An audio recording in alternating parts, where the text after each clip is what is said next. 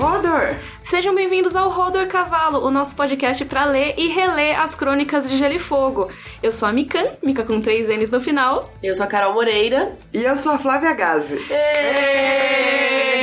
tipo, parabéns, Flávia Gazi. Hoje temos uma convidada muito especial. Sim, nossa segunda convidada aqui no Rodor Cavalo, Flávia, do Garotas Geek, do podcast do Joy, É. de um monte de lugares. Agora é todo mundo podcaster. E a Flávia veio participar desse nosso podcast para falar do capítulo Bran 3, que é um capítulo cheio de visões e cheio de profecias e coisas muito doidas.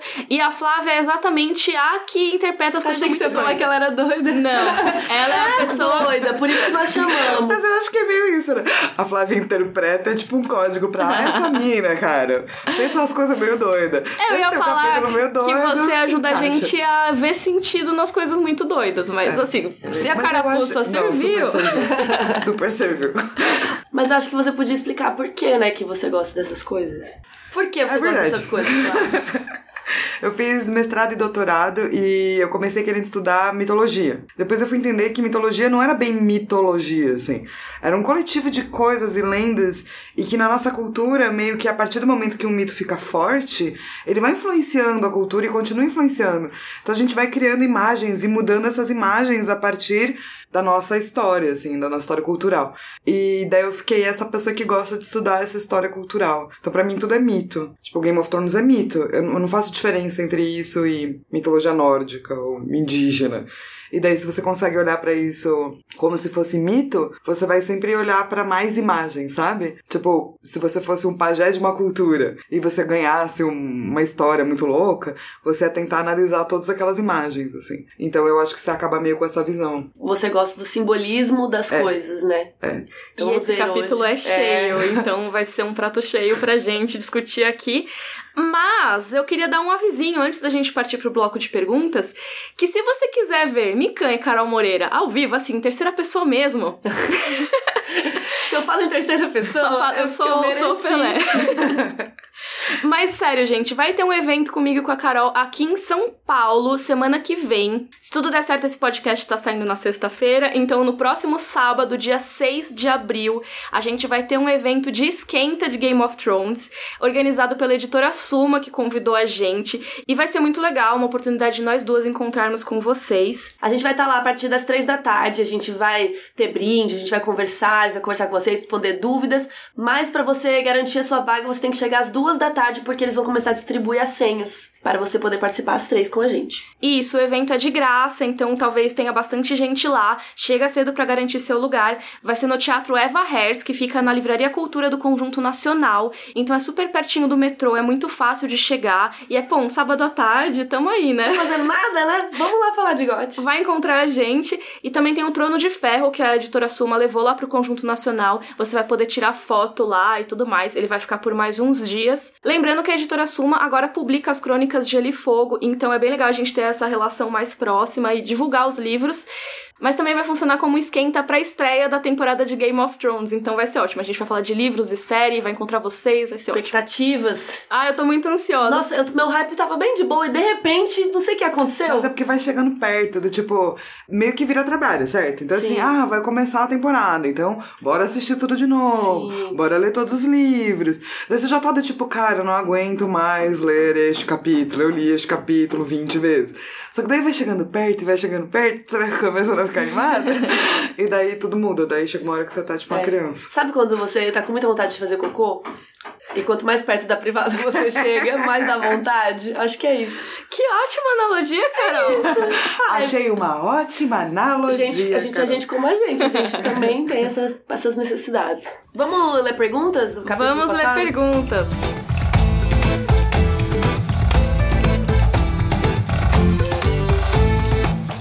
Vamos começar o nosso bloco de perguntas. Dessa vez a Flávia vai nos ajudar a responder. Certo, sim senhora. Pegando ela desprevenida sim aqui. senhora, vem cá, senhora. Flávia, Lembrando, quantas palavras tem no capítulo 13? 2.575 palavras, Acertou! senhora. Lembrando que a gente vai responder perguntas referentes aos capítulos Sansa 1 e Eddard 3, porque episódio passado a gente não teve bloco de perguntas. Eu acho que chegaram umas perguntas que são mais ou menos a mesma sobre o capítulo da Sansa 1.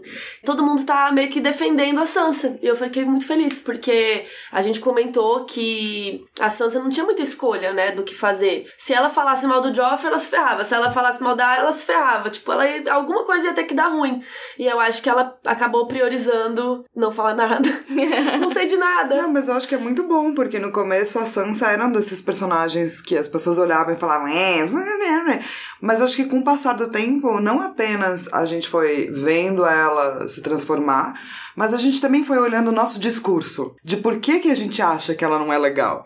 E esse não é um discurso necessariamente realista dentro do livro, porque o livro mostra muito que ela não tinha o que fazer e quem ela é. Esse é um discurso muito mais nosso cultural de achar que personagens femininas têm que ser de um jeito ou de outro e elas podem ser de tudo, assim. Exatamente, eu tava até fazendo um rant sobre isso no Twitter hoje, no dia que a gente tá gravando, porque minha argumentação é que a Sansa é tão adaptável para sobreviver quanto a Arya a Arya se adaptou e sobreviveu e tal, mas a Sansa também teve que se adaptar pra caramba. E as pessoas não valorizam tanto a Sansa quanto a Arya, exatamente porque a adaptação dela é muito mais feminina, né, considerada feminina, do que a da Arya. Ela simplesmente se adapta falando o que as pessoas querem ouvir, proporcionando resistência quando é seguro para ela e tudo mais. Ela não sai revidando, ela não sai batendo.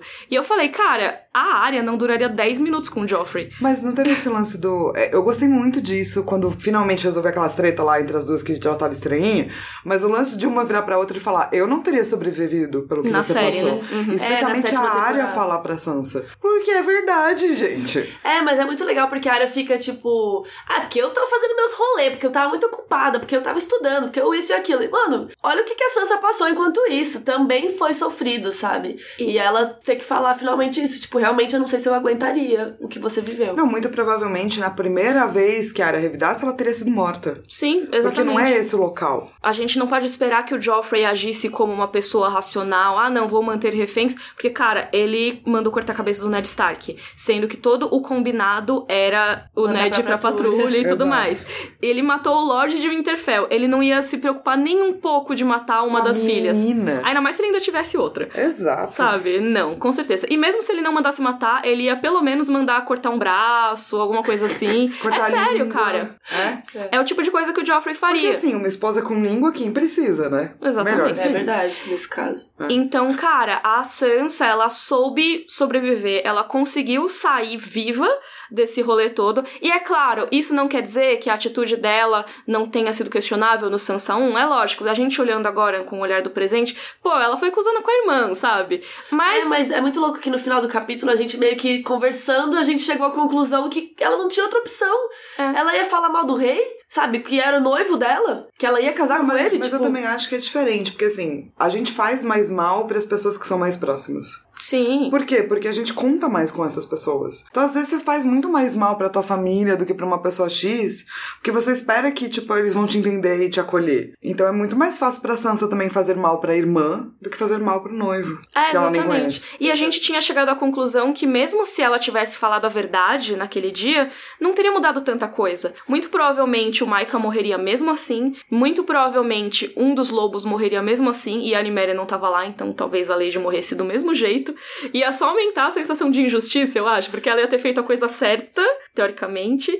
E mesmo assim ia dar tudo errado. Ia ficar puto com ela, né? Que pelo menos aqui ele não tá ainda com raiva dela por nada, né? Que Exatamente. ela não dedou. É claro que a gente pensar numa situação ah, dessa, não sei o que, é lógico que a gente vai querer que o personagem seja mais honrado, seja mais honesto, porque é o que a gente aprendeu a admirar em heróis, né? Então a gente sabe, ah, o Ned Stark foi burro, que a galera fala, mas ele foi honrado, ele morreu pela honra. Ah, o Rob, ele é todo impulsivo, não sei o que, esquentadinho, mas ele vai lá defender a família dele e tudo mais. A Sansa não agiu assim, ela pensou no que seria a melhor atitude, e não foi a atitude que a gente considera mais correta, impulsiva, que seria a atitude da área, por exemplo. Então, por isso é claro que a gente acha que ela agiu errado, mas eu não acho que ela agiu errado, ela pensou friamente ali e agiu do jeito que ela achava que seria o mais correto, apesar de ser meio merda. Sobre o episódio do Edward, Edward, também conhecido como Ned, o Leandro Peterlini perguntou: Sempre me intrigo sobre pensar se a Sansa seria um warg, né? Como o Bran, que talvez é, ela até seria, mas como ela perdeu a Lady muito cedo, não deu tempo de estabelecer uma conexão entre elas, assim. Vocês acham que tem a ver? Eu acho que se você pensar que mesmo o Rob no livro, né, ele começa a escutar o, o, o Grey Wind, os ventos. Como O é que vento é? cinzento. Isso, o vento cinzento. Obrigada, gente, eu li inglês.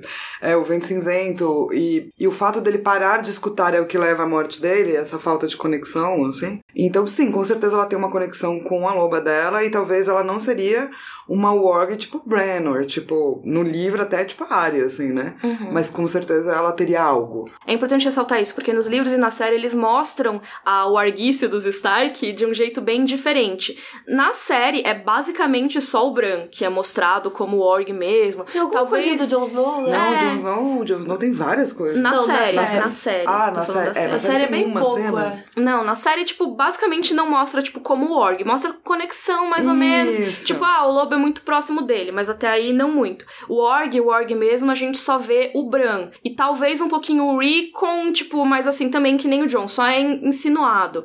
Nos livros, todos os Stark demonstram poderes de Warg. O Rob e o Rickon são os únicos deles que a gente não tem capítulo de ponto de vista. Então a gente não tem como ter aquela coisa de tipo, ah, eles estão no lobo, vendo pela visão do lobo e tudo mais. Mas o Rob dizem que na batalha ele e o Vento Cinzento lutavam juntos como se eles fossem um. Então é um indicativo muito forte de que eles têm essa conexão mega intensa e tudo mais. A Arya tem sonhos como se ela fosse a Niméria, ela sente como se fosse a Niméria. Inclusive, depois do casamento vermelho, é com a Niméria que ela encontra o corpo da Catelyn.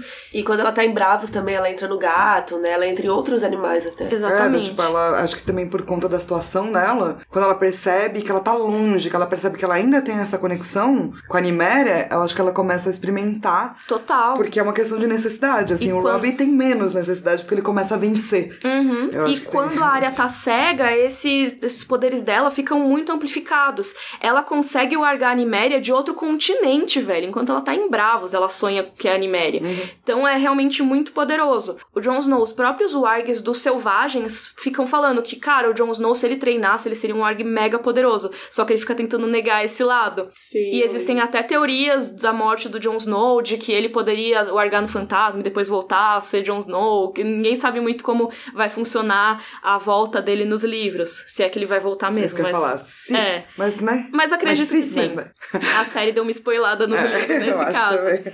E o Rickon talvez seja o mais forte depois do Bran se pá, porque ele é muito pequeno quando ele ganha o lobo dele, né? Então, ele e o cão felpudo têm uma conexão intensíssima. O Rickon, ele tem um temperamento selvagem e ele, quando fica puto com alguém, o cão felpudo vai e ataca. É assim, é instantâneo, sabe? Ele quer atacar e vai o lobo.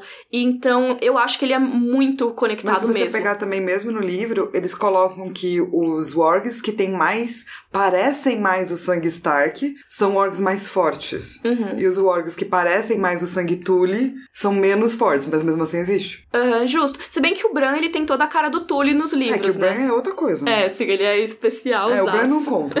É, que nem a gente tava, tava tendo várias coisas de Capitã Marvel, que nem você colocar a Pantera Negra como Marvel. Pantera Negra não é Marvel, Pantera Negra é Oscar. É tipo isso, o Bran é Oscar. Bran é Então, Oscar, mas não é Stark. E aí, como que entra a Sansa nisso Então, tudo? ela né? é a única que até agora não mostrou nenhum poder. Exatamente. E talvez tenha muito a ver com ela ter cortado essa conexão. Eu lembro que é uma das coisas que eu mais falava, é, até no começo, quando eu- a gente falava lá no Omelete e tudo mais de GOT, eu falava que a Sansa, ela perdeu essa conexão com os Stark muito rápido. E a morte da Lady talvez mostre essa Ajude, ruptura. A história dela é toda separada dos Stark, né? Agora na série ela voltou, mas nos livros ela ainda tá muito afastada. Então, ela perde a loba, que é a conexão principal com a família, né? Assim, simbólica e tal.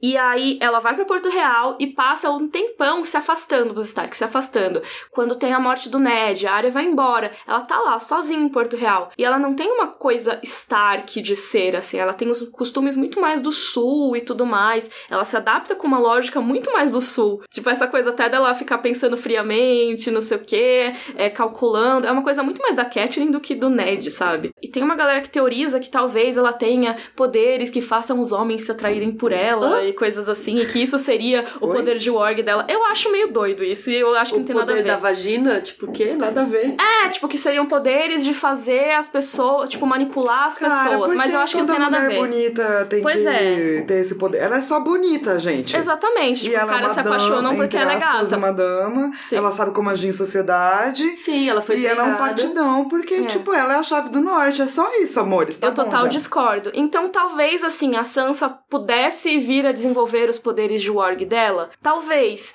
Mas como a gente não viu a Lady crescer ao lado dela, a gente não tem esses poderes sendo demonstrados, assim, muito evidentemente, Mas sabe? é provável, né? Provável. É provável. É que eu, é, mas eu acho que é isso. Não, não tinha como fazer ela ter esses poderes ou ficar com a Lady na trama do livro. Uhum. E é por isso que é tirado e cortado, assim.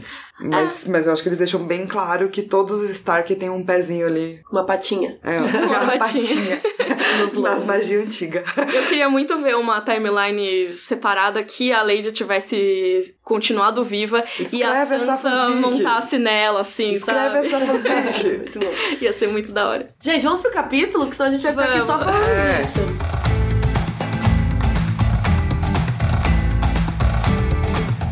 Então vamos pra nossa discussão do capítulo Bran 3. Um capítulo que eu acho que a Carol não curte muito. Então, eu sempre acho esses capítulos do Bran viagem chatos para, para um car- caralho. Porque ele fica viajando, e aí ele tá no lobo, daí ele bebe água, daí ele dá uns rolê.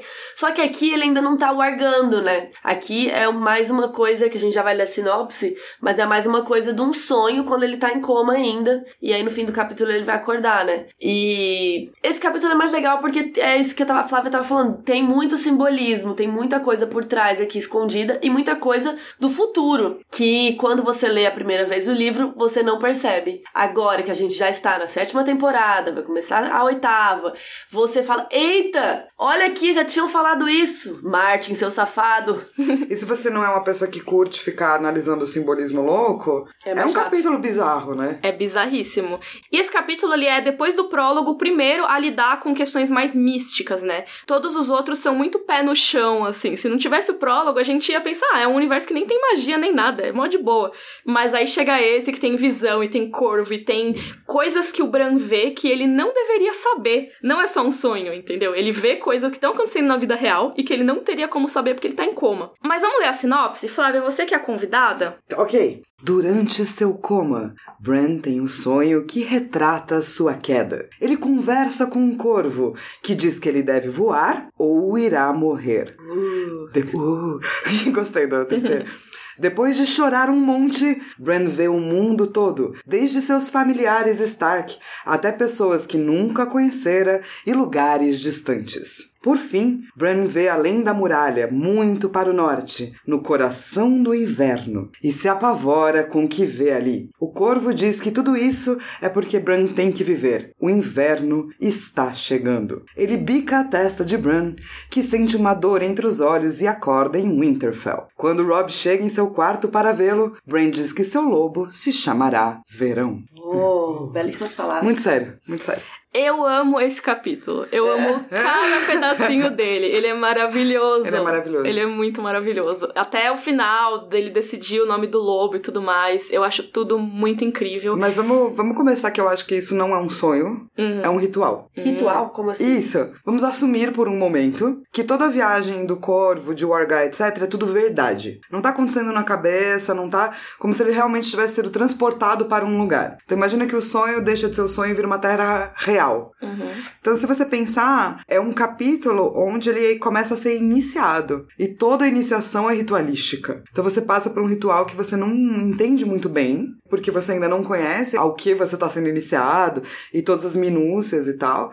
Mas ele faz bonitinho o ritual de iniciação de qualquer religião. Então, você é convidado, daí você aceita, daí você conversa, daí te propõe um desafio, e daí você descobre um poder que você não sabia que você tinha, e no final você é marcado, e ele também é marcado. Uhum. Então eu chamaria não de sonho, mas de um ritual de iniciação. Total. E até essa questão do que é real e do que é sonho sonho é uma questão que é muito abordada nos capítulos do Bran e é uma coisa que eu sei que a gente vai ter um momento da série depois, mas é uma coisa que eu acho que a série, apesar de pecar mais ou menos no começo, mais para as outras temporadas que passaram o Bran nos livros e tal, eles abordam muito, que é a questão dele estar no plano dos sonhos, do plano das visões e tal, mas isso ter consequências no mundo real e isso ter uma fisicalidade até, sabe? Então, quando o Rei da Noite vai encosta no braço dele no sonho, isso permite que ele possa acessar a caverna do Corvo de Três Olhos na vida real, já mostra que tem aí uma conexão entre essas duas coisas, sabe? Mas isso então tem é real. muito, muito a ver com diversas religiões. Tipo, toda religião parte do princípio que você tem algum tipo de conexão com o divino. E às vezes não é nem religião. Essas coisas, tipo, ah, energia, sabe? Então você tem vários corpos. Então, se você tem vários corpos, você pode acess- acessar esses corpos. E pessoas podem acessar esses corpos que não são seu corpo físico. Várias religiões trabalham com Ori, que é a, a, a ponta da cabeça. É, tipo a moleira, né, da Isso, cabeça. ah, não, bem, não, bem em cima assim. mesmo, Aham. é. E isso seria a sua conexão com o divino. Uhum. Algumas trabalham na testa, alguma, e por aí vai, assim. Mas essa questão de ter vários corpos, e desses corpos que são invisíveis, na verdade, podem se tornar visíveis e podem ser acessados, eu acho que é meio isso. Uhum. É, se você for trabalhar com isso, não é que ele vai. tá- ele tá saindo de um plano, de um corpo e entrando em outro, assim. Tem até um instituto chamado Instituto de Projeciologia, Gente. que é um estudo, né, científico lá do científico deles, de você sair do seu corpo e se projetar para fora do seu corpo com consciência e retornar. Você acha que esse capítulo é uma projeção astral do Bran? Poderia ser classificado Então, assim? se você for via Instituto de Projeciologia, quase tudo que você sonha seria uma projeção astral. Uhum. Então, sim. Vamos começar com os temas, um por um? Sim, é, então, esse capítulo a gente vai fazer um pouquinho diferente dos outros. A gente não vai fazer listagem de personagens e tudo mais, porque assim, esse capítulo é basicamente de personagens, personagens, o Bran e o Corvo de Três Olhos. E o Corvo de Três Olhos, apesar de ser um assunto muito legal da gente discutir, esse episódio do podcast vai ficar muito longo, porque a gente tem muitas imagens pra observar e tudo mais. Então a gente deixa a discussão do Corvo de Três Olhos pra um outro capítulo, tá? Ah. Porque. É, Até porque não, a gente não sabe nada sobre ele, assim como o Bran, né? É, Por nesse hora. capítulo não foi apresentado quase nada sobre ele, e ele é um personagem muito legal da gente conversar. Então vamos focar primeiro no que o Bran tá vendo, no que o Bran tá sentindo, porque tem muita coisa.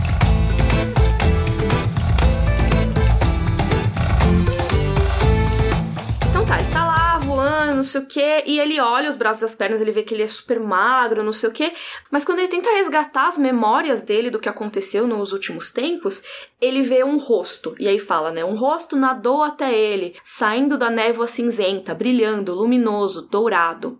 E esse rosto fala: As coisas que eu faço por amor. Nisso o Bran grita o trauma dele, né? E o corvo diz: Cara, você não precisa lembrar disso agora, isso não é importante. Eu acho muito legal que esse rosto é obviamente o Jaime, e a gente saca por que que o Bran esqueceu a questão toda do Jaime, da Cersei e tal. E eu não lembrava que tinha essa justificativa nos livros. Eu achei que era só, ah, amnésia, caiu, não lembra. Mas realmente eles justificam por que que ele esqueceu. Eu acho que foi um recurso legal do Martin, assim. Mas se você for pensar em projeção astral, pense que assim, ele começa tendo consciência do corpo dele. Então ele sabe quem ele é, e ele olha pro corpo dele e ele percebe que ele tá mais magro e que o tempo passou. Como se ele tivesse finalmente acordado. Ele tivesse num lugar onde ele tava sem consciência, e agora ele tomou consciência. E daí ele olha pra si, e daí ele vê o passado dele, meio noviado, porque ele tá indo pra outro lugar. E daí ele chega no corvo, e o corvo e fala: Que bonito, mas não agora. Agora a gente tem outros bagulhos pra fazer. E aí depois que o Corvo manda ele esquecer tudo, manda o Bran olhar pra baixo, finalmente, sabe? Antes ele só tava vendo névoa e tal. E aí o Bran começa a ver o mundo todo e todas as pessoas, que é aquele negócio, caraca, estou, estou enxergando. Ele consegue ver o Winterfell, ele consegue ver o Maestre Luwin olhando com uma lunetinha ali na torre de Winterfell, estudando o céu, não sei o quê. Mas até aqui poderia ser um sonho normal, vamos dizer assim, porque não tem nada que o Bran não soubesse. Ele sabe que o Mestre Luwin tá lá e faz as anotações dele e tudo mais. Ele também vê o Rob, e aí tá mais alto e mais forte do que ele se lembrava, que também pode ser uma coisa não só do Rob ter crescido, mas também dele tá mais maduro e mais decidido, né, que ele começou a assumir as coisas lá de Winterfell. E o que eu acho legal é que o Rob tá praticando esgrima no pátio com aço verdadeiro nas mãos. Isso foi depois daquele capítulo área 1 que a gente comenta no podcast, que o Joffrey zoa eles porque eles usam espada de treino. E aí o Rob depois começa a usar aço de verdade. Isso já é uma coisa que talvez o Bran não soubesse. Acho que é um simbolismo de que o Rob cresceu, sabe? Uhum. E talvez das guerras que ele vai passar, né, daqui pra frente. Uhum, total. É uma coisa que já tá rolando no presente, ele tá se desenvolvendo, né? Mas total tem a ver com o que ele vai enfrentar no futuro. E sabe quem aparece nesse capítulo? Hodor! Ê! Finalmente! Mas achei que toda vez que fala Hodor tem que. Fala, pode falar Hodor? Hodor. Hodor. é a nossa comunicação. E aí, eu acho que essa parte até vale a gente falar um pouco, porque é o Rodor, né? E aí ele fala assim, ó. Viu o Rodor, o gigante simplório dos estábulos, transportando uma bigorna pra forja de Mikken, levando-a ao ombro com tanta facilidade que um outro homem levaria um fardo de palha. E é legal porque o Rodor que vai carregar o Bran depois, no ombro, né? Tipo, nas costas, assim. Eles vão desenvolver a casinha, né, pra, pra ele carregar. E aí ele vê a árvore coração do bosque sagrado, né? Ele fala, no coração do bosque sagrado, o grande represeiro branco paraiva sobre o seu reflexo da Lagoa Negra, com as folhas a bater sobre o vento gelado. Quando sentiu que Bran o observava, ergueu os olhos das águas paradas e devolveu-lhe o olhar sábio. Lembrando que essas árvores têm aquela carinha, né? Que os filhos da floresta tinham feito. E cara, é muito doido isso, porque assim, parece uma coisa muito louca, uma coisa de sonho mesmo. Mas a gente tem que parar pra pensar, e isso é revelado depois e tudo mais, que as árvores são os olhos dos videntes verdes, dos deuses antigos, né? Que tu, é tudo a internet das árvores que a gente fica falando nos vídeos. Acho que é a primeira vez que a gente vê a internet das árvores em ação.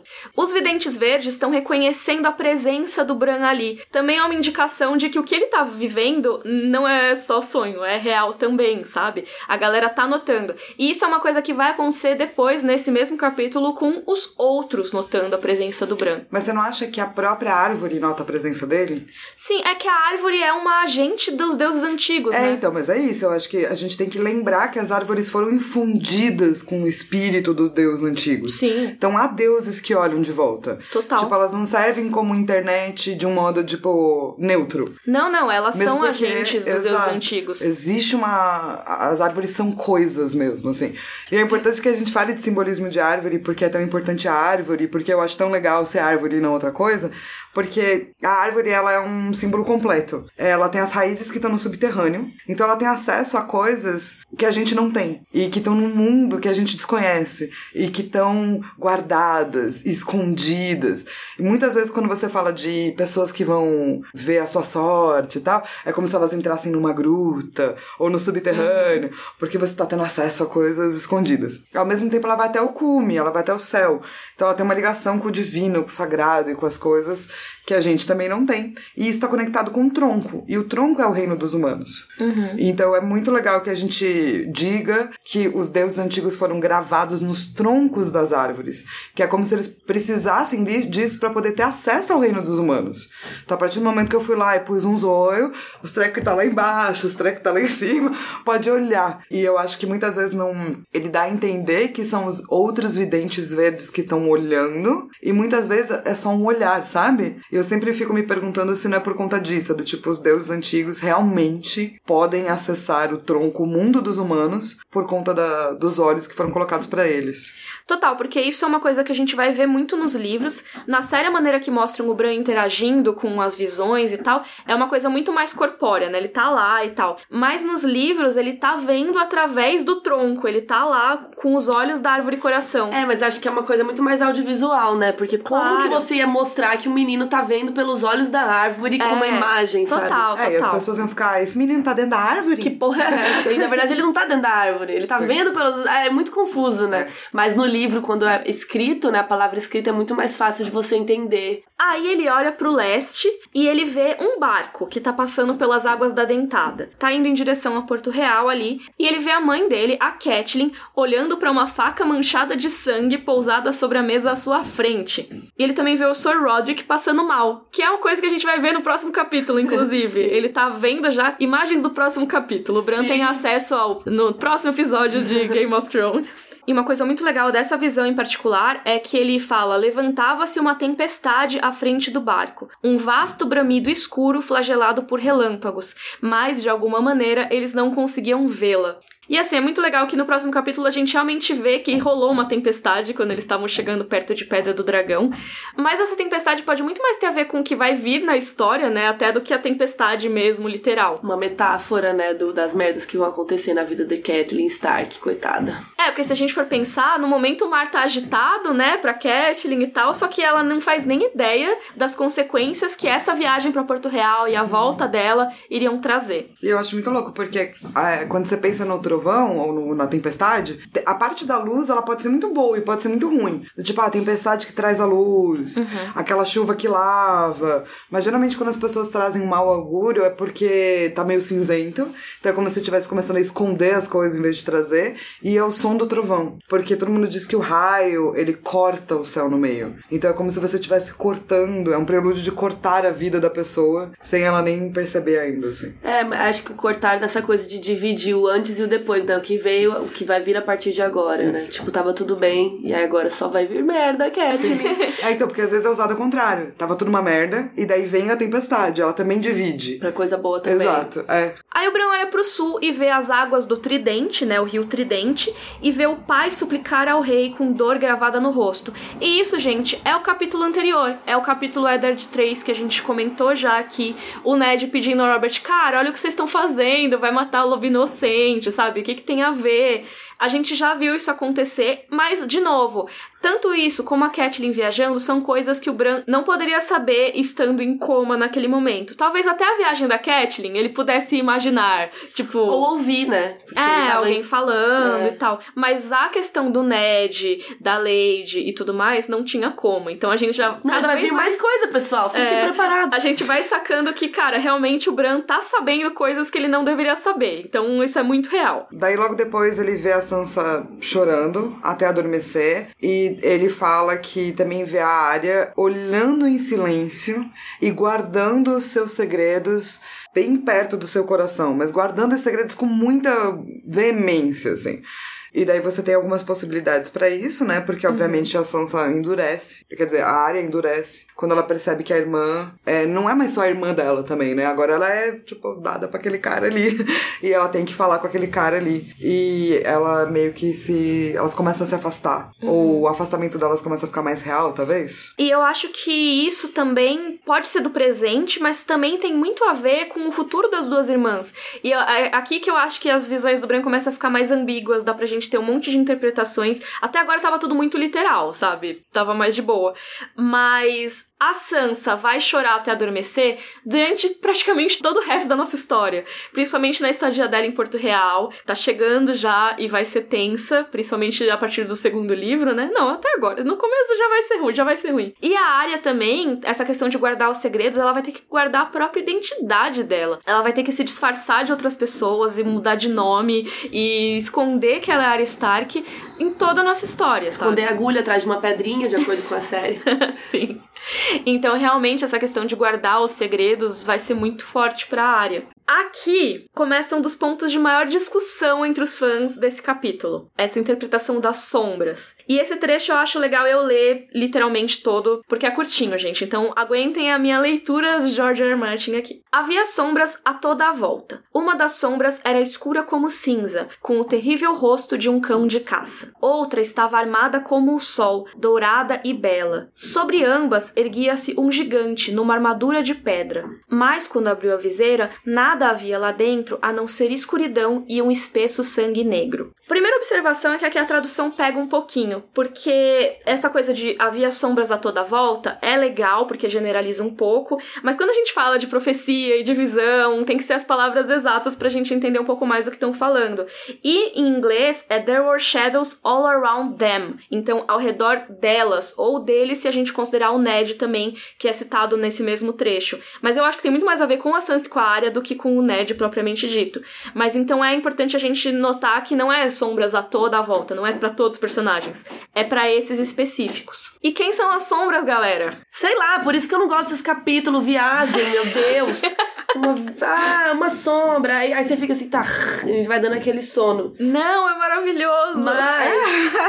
mas. Tem muitas interpretações possíveis aqui, né? Então a primeira sombra, ela é escura como cinza e o rosto de um cão de caça. Então isso traz à memória o cão, né? Que é o Sandor Clegane. Ele é o cãozinho do Joffrey, ele faz tudo que o Joffrey manda e precisa. Então ele vai estar tá muito envolvido na vida da Sansa, né? E na da área também, né? Porque depois tem a jornada dele da área pelas terras fluviais, até o casamento vermelho e tudo mais. E uma coisa legal é que, assim, essa do cão eu acho que é a mais óbvia de todas. Se não for o cão que ele tá falando nesse momento, eu vou ficar muito surpresa, porque é, é uma interpretação bem mais fácil, assim, que as outras. Mas também fala que a sombra é escura como cinza. E se for pensar, o cão teve o seu rosto queimado pelo irmão, ele Sim. tem todas as cicatrizes e tal. Então ele também é um pouco de cinzas, né, se for pensar. Mas eu acho que é legal porque ele coloca aí, se você fica meio, ah, mas na verdade talvez ele esteja colocando isso como um agente de proteção. Uhum. Ele não diz para você, né? Na visão não diz qual parte é boa, qual parte é ruim, a não ser a última. Na última você faz tipo, essa Esse é pessoa é aqui mal. não é legal. Exato. Mas Total. nas outras não. E eu até acho que talvez essas duas primeiras imagens tenham uma conotação boa que mais pra frente na nossa história vão se opor a essa terceira sombra, que é a sombra do gigante de pedra e tudo mais. Mas então vamos falar da segunda pessoa, que é alguém armado como sol, dourada e bela. Quando eu li isso pela segunda vez, que na primeira você lê e não sabe, não faz ideia do que que é, né? Mas quando eu li na segunda vez, eu pensei, cara, esse é o Oberyn Martel. Porque o Oberyn tem a pele ali cor de cobre, de dorne, ele tem a armadura como sol, porque o símbolo da Casa Martel é um sol. E, além do mais, se a interpretação da terceira sombra, que a gente já vai falar, for o Montanha Gregor Kilgane, tem muito a ver o cão e o Oberyn serem inimigos do Montanha eventualmente. Mas depois, parando para pensar, o Oberyn não tem nada a ver com a Arya e com a Sansa com o Ned muito menos. O Ned já tá bem morto quando o Oberyn aparece. Então, assim, não sei. Eu acho que não. E a interpretação mais tradicional dos fãs é que seria o Jaime Lannister, nesse Por conta caso. dele ser um leão e tal, de ouro. Isso, é. E ele Mas todo dourado. Quando eu li, depois relendo, eu sempre achei que fosse a Brienne. Hum, muito interessante. Por quê? Porque eu acho maravilhoso de uma se for ilha, sacou? Que é uma ilha que é conhecida por ser pelas safiras, por ser bonita, por ser dourada. Ela usa uma armadura uhum. diferente de outras mulheres, assim. E talvez o fato dela usar essa armadura e ser muito imponente, muito grande, é, e essa armadura reluzente chamaria atenção. E cara, e fala ela vem assim, num lugar dourado. E fala uma sombra armada como sol, dourada e bela. E o apelido da Brienne era Brienne a Bela, porque Total. ela era feia, na verdade, né? Era é. um apelido irônico. Cara, eu vou achar muito legal se for a Brienne, porque assim, isso dela ser armada dourada e tudo mais pode ser muito porque o próprio Jaime armou a Brienne com a cumpridora de promessas para ela ir atrás da Arya da Sansa. E até eu tinha colocado a opção do Jaime aqui porque ele tem muito a ver com a Arya e com a Sansa nesse caso, porque a Catelyn liberta ele com essa promessa, né, de ah, você vai ser o refém que eu vou trocar pelas minhas filhas. E a Brienne depois corre para tentar cumprir essa promessa. Toda a jornada dela é procurando. Então, cara, seria muito bacana ser a Brienne nesse lugar da sombra, sabe? E aí, de novo, é uma sombra positiva, né? É, então, porque daí é isso, assim, não sei, eu sempre imaginei a Brienne, mesmo antes da série, como alguém muito grande e muito, e muito loira e muito Jamie feminino. Uhum. Como se eles fossem meio que irmãos gêmeos mais separados. Sim, só tipo, que o Jamie a... bonito e ela feia. É, mas a, uma visão da Cersei. Uhum. Tipo, uma outra Cersei. Sim, como o que a Cersei poderia ter sido. Duas irmãs gêmeas. A Cersei, que é um aspecto, e a Brienne, que é outro outro aspecto, tem várias vezes que é claramente o Jamie, mas daria para ler como Brienne, eu acho. Sim, total. Até a visão do cavaleiro, do herói Isso. e tudo mais, que é tem... a Brienne. Exato. E a Brienne tem muito mais a ver com a vida das duas do que o Jamie, né? Na é, prática, sim, tipo, assim. se a gente for pegar o Sandor Clegane, que tem é uma coisa direta. Uhum. O Jamie, por enquanto, não tem nada direto. Total. A... É, a única coisa é que ele foi trocado, mas a jornada da Brienne tem até mais a ver, é muito mais sim, pautada pela busca das duas do que a jornada do Jamie, por enquanto. Exato. Tem coisas também que a gente tem sempre que pensar que, assim, isso é o primeiro livro, vai ter sete livros e a gente só tem cinco por enquanto. Então, talvez algumas dessas respostas não tenham sido dadas pra gente ainda. Algumas talvez já tenham sido, mas eu acho que nesse caso a gente ainda tem que esperar um pouquinho mais. Mas se, seria lindo se fosse é, sobre ele. Eu torço sobre ele. E a última parte é que sobre ambas erguia-se ambas quem, né? Tipo, é. você fala ambas. Erguia-se um gigante numa armadura de pedra, mas quando abriu a viseira, nada havia lá dentro, a não ser escuridão e sangue negro. A interpretação mais comum para essa é o Montanha, o Gregor Clegane. Por quê? Porque ele é gigante, ele não é um gigante raça gigante, mas ele é um homem humano gigante. Ele é provavelmente a pessoa mais alta que tem nos Sete Reinos, assim. Ele é imenso, além de ser largo também. Então, assim, ele é realmente muito grande. Por isso que chamam ele de montanha. E assim, essa coisa de ter uma armadura de pedra pode ser mais figurativa. Então, ele, como ele é uma, uma montanha, montanhas são feitas de pedra. Então, faz sentido ser um homem de pedra grandão, montanha. E o quinto livro estaria mais certeza ainda nessa coisa de ser uma montanha, porque tem essa coisa dele abrir a viseira e ter o sangue negro e tal. O montanha é envenenado pelo Oberyn lá no terceiro livro, e o Qyburn meio que revive ele, né? Era para ele morrer, ele ficou à beira da morte ali, e o Qyburn traz ele de volta como Sir Robert Strong. E Ou, isso... como nós chamamos, montanha zumbi. Montanha zumbi. E isso é muito, cara, você abre a viseira e tem lá o sangue negro dele, que é aquele sangue que já tá podre, né? Já tá contaminado. Além de toda a coisa do Montanha ser uma pessoa terrível. Então, tipo, mesmo se você não considerar que ele virou um zumbi, ele vivo já era um negócio horroroso. Mas o que, que ele tem a ver com as meninas? Pois é, então, essa é a questão. Com a área ele tem bastante a ver, porque quando ela ficou lá em Harrenhal e tudo, é toda a parte dela nas terras fluviais, ela teve que conviver com o horror da trupe do Montanha, né? Sim, mas não diretamente com Não ele. diretamente. né? É, com ele mesmo não, mas ela pegou raiva, tanto que ele tá na lista dela, né, de mortes. Mas a Sansa ainda não. Então, mas daí, aí talvez. Eu acho que talvez tenha muito mais a ver com a lista, entendeu? Aham. Do tipo, alguém que. Pessoas que ajudam ou que acabam ajudando a área a cumprir a lista dela, ou participar, ou vou participar disso. Porque as profecias têm que ter a ver com todas as pessoas que estão envolvidas. Uhum. Então, do tipo, eu entendo o Montanha, mesmo porque ele tem muito a ver com o Sandor Clegane e, e talvez vai ter muito a ver com a Brienne. Então, você tem uma tríade de batalha aí, sabe? E três aspectos da mesma coisa. Porque a gente tem que lembrar que a gente tá no capítulo do Brand sobre três aspectos. É a primeira vez que você abre o tronco da árvore, que tem três aspectos. Uhum. Ele é bicado na testa pra abrir o terceiro olho. Então a gente tá falando tudo de três. Uhum. E aqui você tem uma profecia de três. Então quais são esses três aspectos? Não apenas pessoas, mas aspectos. Pensando assim, se essas profecias, né, essa- essas sombras tiverem que ter a ver com o Ned Tá. também. Eu acho, eu acho que tem muito mais a ver com a Sansa e com a Arya. Mas com o Ned, assim. A Brienne não tem tanto a ver com o Ned quanto o Jaime, mas eu gosto mais da opção da Brienne. O cão também não tem tanto a ver com o Ned quanto com as meninas. Então eu sempre acho que essas sombras têm muito mais a ver com as meninas. Mas pode ser com toda a família também. É, sim, Porque com ele os vê a Cat né? também, sabe? É, então e tem meio a que... Brienne tem a ver com a Cat. Sim, total, é Nos verdade. livros. É que como tá citado, tipo, os três no mesmo parágrafo, sabe? Eu sempre penso, ah, talvez os três tenha, a profecia tenha a ver com os três. Sim. Mas uma interpretação dessa terceira sombra, que eu acho mais até o montanha, mas tem uma interpretação de que poderia ser o Mindinho, essa terceira sombra. Olha, de acordo com a última temporada, faria bastante sentido o Mindinho tentando causar na vida das duas. Literalmente as duas, né? Assim, do lado dele. Sim, E foi ele que no final acabou matando o Ned, né? é, sim, Foi né? ele que mudou Assim, a carta. foi ele que... Foi ele que. é, foi, foi ele que fez o livro É. inteiro. Ele É, é, o exatamente. A Martin. gente tá lendo a história do Mindinho, É isso. né? Então, Infelizmente. É, até tem a teoria lá de que o Mindinho é o protagonista, ele é o Azor Ahai. Sim, porque foi ele que vocês lembram que depois a gente vai descobrir que mandou matar o primeiro morto. É, da Dos nossa história, livros. que é o Sim. John Arryn. E, assim, por que que as pessoas falam, ah, um mindinho? Se você for pensar, assim, olhando literalmente, não tem nada a ver. Um gigante com pedra, o que que tem a ver? Porque o mindinho, ele é, a gente vai ver no capítulo da Catelyn a descrição dele. baixinho. Ele é baixinho, ele é risonho, não tem nada a ver com um gigante ameaçador. Mas seria um gigante, assim, primeiro, porque ele, na história, ele é um gigante, né?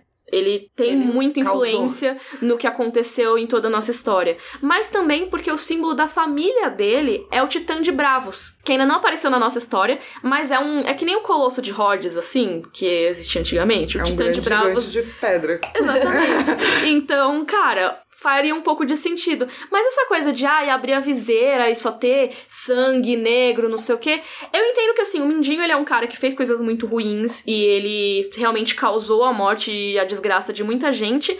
Mas ele não é alguém mal que nem o Montanha, sabe? O Montanha, é, tipo, é um Você dos poucos acha? personagens, cara. Eu acho o Mindinho pior que o Montanha. Cara, Ele é de, de um jeito diferente, né? eu acho é, que assim, acho pior o Mindinho, ele é o Mindinho muito tem uma mal. escolha. Sim, total. O Mas, Montanha cara, já não tem mais uma escolha depois que que ele vira zumbi. Não, mas mesmo antes, ele era uma pessoa terrível. O Montanha era tipo, ia na, na taverna e estuprava as minas à toa. Apostava em tortura à toa. O Mindinho, assim, ele é terrível, mas eu não acho que ele é tipo esse terrível, tipo Chaotic Evil, sabe? Tipo, muito, muito, muito É? tenso. Não, eu, acho, que não. é tipo, um montanha da vida é um lawful evil. Uhum. Por quê? Porque. Sério, eu super achei que ele era caótico, mas você tá certo, porque eu não sei alinhamento direito. Não, não, porque, porque assim, porque o montanha, ele tá seguindo o que as pessoas mandam ele fazer. Uhum. Ele faz pior do que ele deveria, porque ele, ele é do malzinho? Sim. Uhum. Mas o, tá, tá lá o Tywin Lannister falando, invade aquele lugar, mata todo mundo. Ele fala, beleza. Eu acho o timing muito mais lawful evil que o Montanha, assim. Tô- Os dois são lawful Uhum. evil. É que um tá ouvindo as ordens do outro, assim. Aham, sim. Agora, o Mindinho, ele sabe as regras do jogo, mas ele não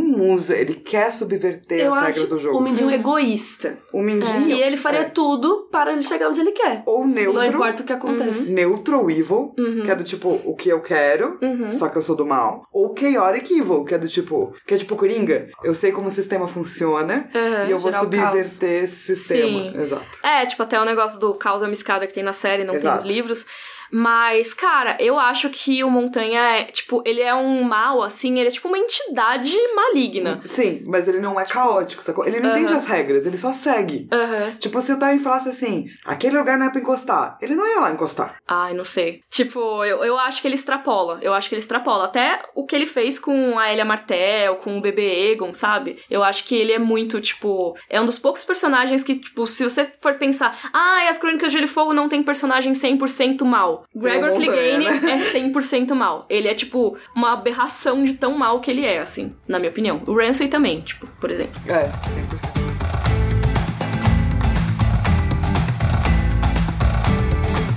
Tem uma outra questão sobre ser um mindinho ou não, que tem a ver com o fantasma de alto coração, que é um tema que vocês vivem pedindo pra gente fazer vídeo. O fantasma de alto coração é um que a gente encontra no terceiro livro, na história da Arya, e essa personagem é uma mulherzinha assim, baixinha, bem velha, que faz várias profecias, inclusive o casamento vermelho, mas ela fala que ela sonhou de uma dama num banquete com serpentes roxas no seu cabelo e veneno escorrendo das presas, ou seja, a Sansa no casamento roxo, né, no casamento do Joffrey. E depois ela fala: "E eu sonhei de novo com essa mesma dama matando um gigante selvagem num castelo construído de neve". E esse gigante no castelo de neve tem uma cena que a Sansa constrói um castelo de neve quando ela tá no ninho da águia, ela faz o Winterfell e aí chega o Robin Arryn e vai e destrói o castelo e tal. Mas também pode ter a ver com ela realmente derrotando alguém num castelo de neve, nesse castelo de neve seria o Winterfell.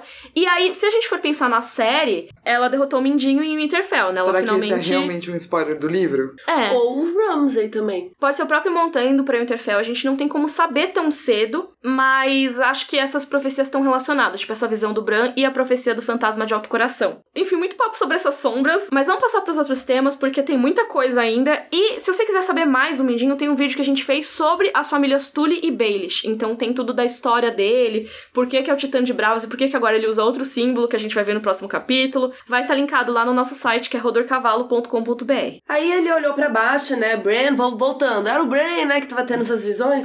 e aí ele olha pra lá do Mar Estreito e vê as cidades livres. O Mar Verde do Dothrak e mais além, até Vaz do Dothrak. Até a Chai da Sombra, onde se agitam dragões ao nascer do sol. E é muito legal, porque ele vê o Mar do Dothrak, que não é mar, né? É aquele mato verde. E em seguida tem a ver com dragões, ou seja, Daenerys. E aqui ela mal casou com o Drogo, então ainda tem muita coisa pra acontecer até chegarem os dragões, né? Pra mim, quando ele fala dos dragões que se agitam, já é o presente da, da, da Dani, assim. Eu não acho Sim. que ele se refere a outros dragões, saca?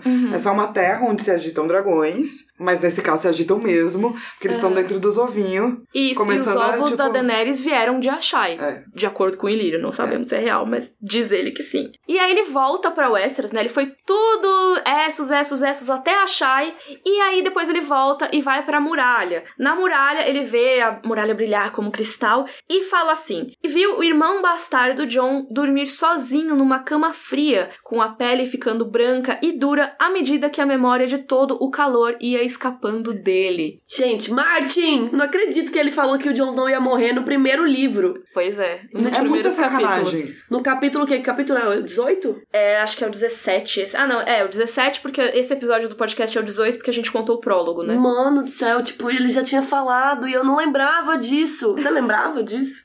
Lembrava porque eu gosto muito desse capítulo, eu vivo voltando nele. Mas, cara, isso do, do John, muita gente interpretava antes de sair o quinto livro. Ah, não, isso quer dizer que ele vai abandonar as raízes Stark, vai se habituar aos costumes da patrulha, ele deixando de lado o lado esquentadinho dele, alguma coisa assim. Mas não, gente, literalmente, Jon Snow é esfaqueado no final do quinto livro. Aliás, esse podcast tem spoilers, caso você não tenha reparado. Mas sabe o que eu acho? Se a gente perceber que tava bem no começo, e é por isso que certas interpretações hoje parecem bobas. A do tipo, ah, esse aqui é o Sandor Clegane, esse aqui é o Montanha. Parece bobo porque a gente sabe de tudo. Sim. Mas na época a gente não sabia. Então, por isso que era chato ler esse capítulo antes. Porque eu, eu li e falava, não tô entendendo nada. Não, não entendi. E aí agora, olhando Então. pra trás, fala, caraca, tava tudo aqui. Se a gente olhar do tipo ipsis literum e olhar do tipo, ah, porque pra mim Brienne é meio ipsis literum também, assim, não precisa de muita interpretação, sabe? Uhum. Ah, do tipo Sandor, Brienne, Montanha. Mas a Brienne nem tinha Morte- aparecido até Exato. agora, nem montanha. Morte do Jon Snow, dragões porque os dragões vão nascer.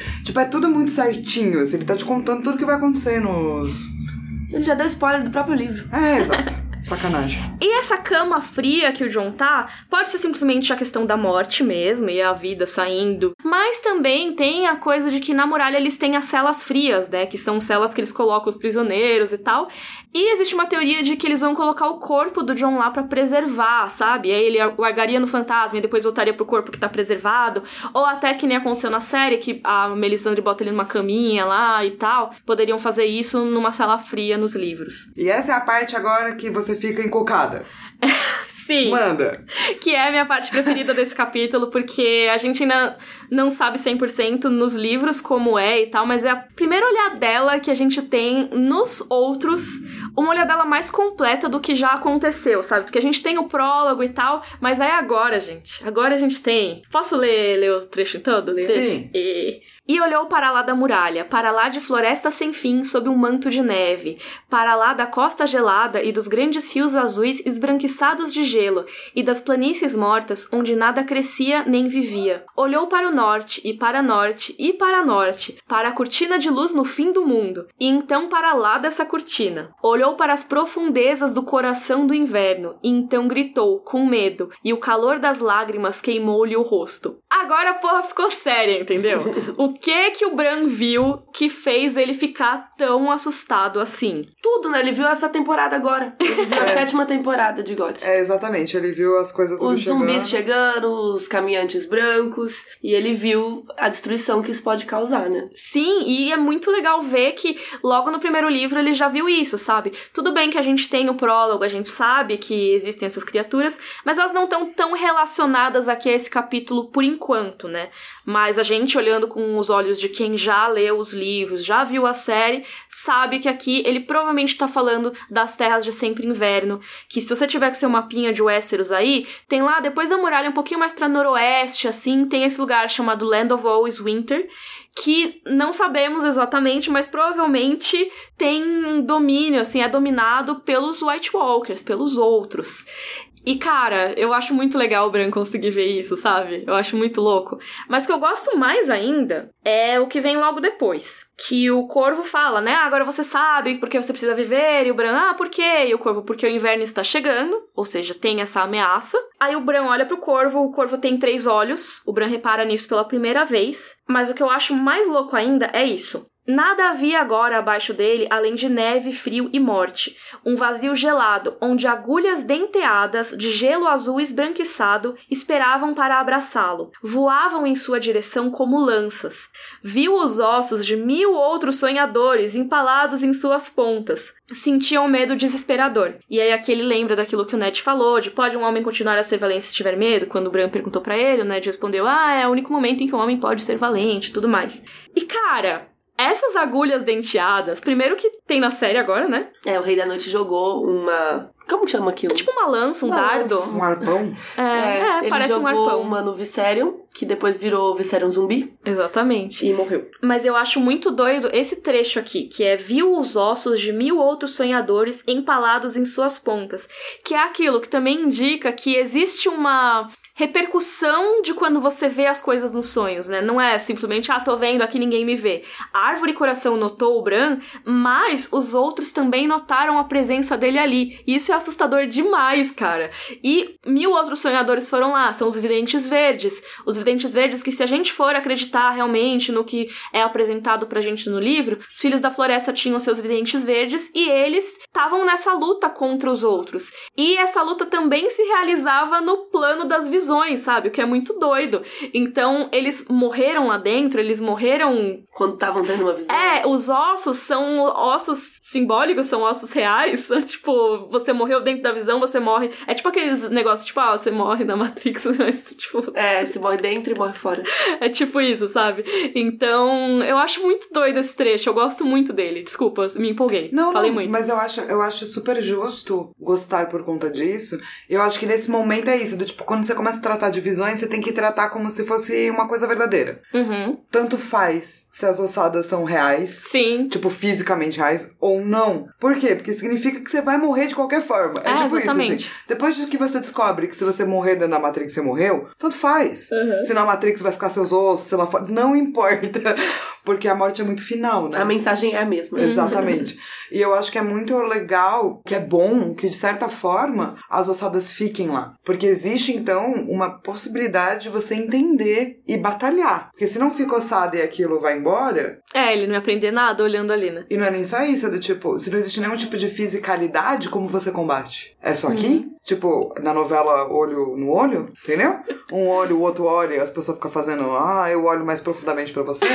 não, entendeu? Muito provavelmente tem alguma fisicalidade que ele possa fazer, da mesma forma que o rei também teve que pegar ele no braço. Sim. É físico. Aliás, já que a gente tá nesse momento, vamos pro livro versus série, que eu acho que é o melhor momento pra isso. Certo. Tem uma vinheta? Livro versus série. Você acabou de inventar a vinheta, é isso. Roder, roder. Então, não tem. Não tem essa cena na série. Pois é, exatamente. O que acontece é que o Bran, ele acorda meio que direto, assim. Tem a morte da Lady, e aí já emenda pro Bran abrindo o olho e termina o segundo episódio. Então a gente ainda está no segundo episódio de Game of Thrones, tá, pessoal? Mas, apesar dessa cena específica não ter sido adaptada, porque realmente ia ser um rolê adaptar tudo isso, eu entendo porque eles não fizeram. Ia ser- Especialmente na primeira temporada. Ia ser um spoiler também. Total, é muito mais difícil você mostrar as coisas.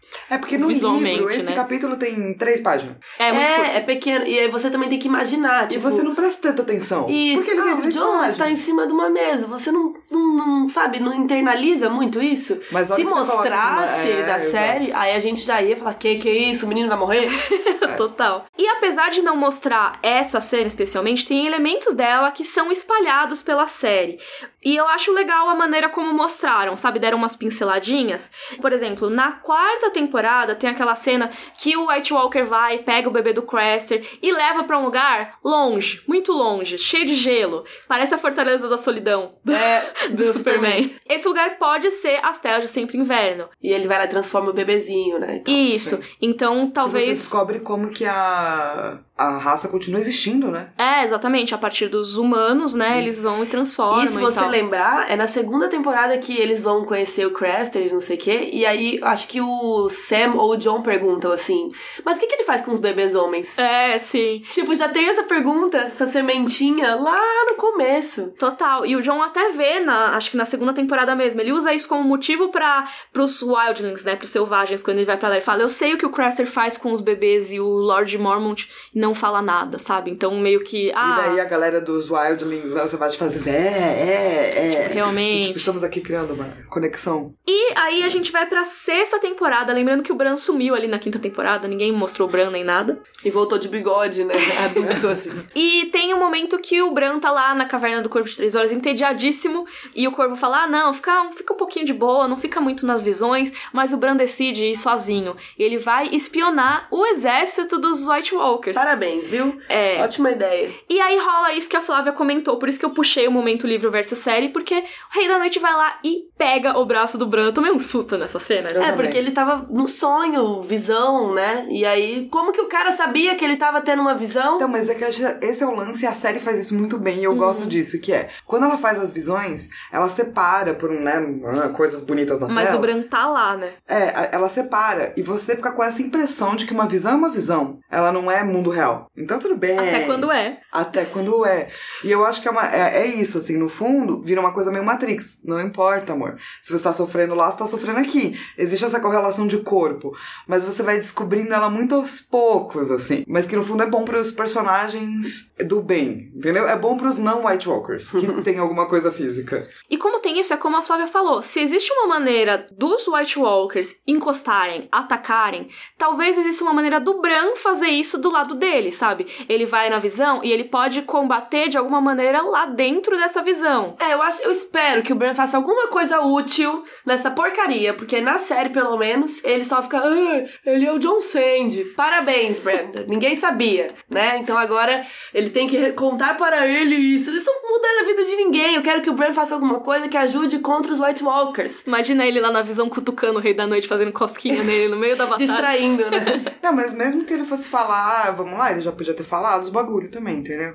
Então, mas ele tipo, o que, passa que ele tá tempo olhando a fazendo? lareira do tipo, É. não é a hora certa. É. Eu sou muito Então, sábio e sei a hora Quando? O que, que ele vai fazer, sabe? Eu tenho muita curiosidade É, é o disso. seguinte, a Carol tá ansiosa, eu também, acho um absurdo ficar lidando assim com as nossas ansiedades. Pois é, É, o que, que o. Bran vai fazer de útil? Vamos ver aí nessa próxima temporada. Felizmente, saindo desse podcast, faltam apenas Duas duas, semanas. semanas, Ai, pra Jesus. estreia da última temporada. Já que a gente não tem os últimos livros das Crônicas de Gelo e Fogo, talvez a série traga algumas respostas pra gente.